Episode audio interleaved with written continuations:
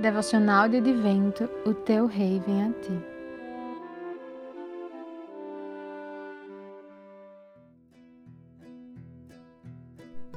Dia 6. Jesus, a serpente de bronze. Da mesma forma como Moisés levantou a serpente no deserto, assim também é necessário que o Filho do homem seja levantado para todo o que nele crer tenha vida eterna. João 3, 14 e 15. Em um certo momento, durante o percurso que envolveu a saída do Egito e a chegada na terra prometida, os israelitas ficaram impacientes e irritados com a indisponibilidade de água e os alimentos oferecidos, de modo que eles murmuraram. Então o Senhor enviou serpentes venenosas que morderam o povo e muitos morreram. Números 21, 6.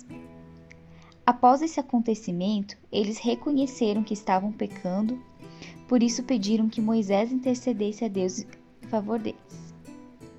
Para que fosse curado do veneno das serpentes, o povo deveria olhar para uma serpente de bronze, a qual foi erguida em um poste.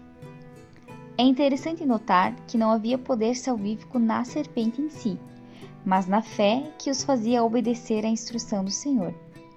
Olhar para o objeto e crer que tal ato os restauraria.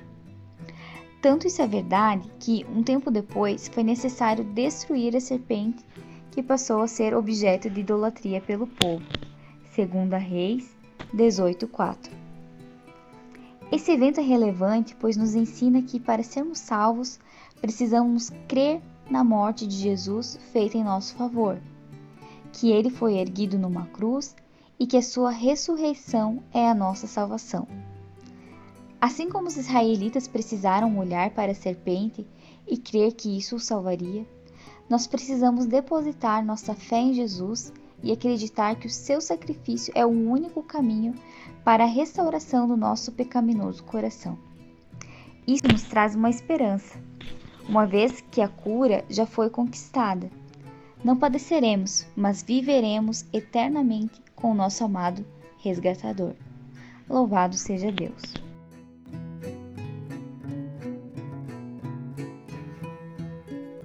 Autoria e narração Letícia Bim. Revisão Deisiane Pena.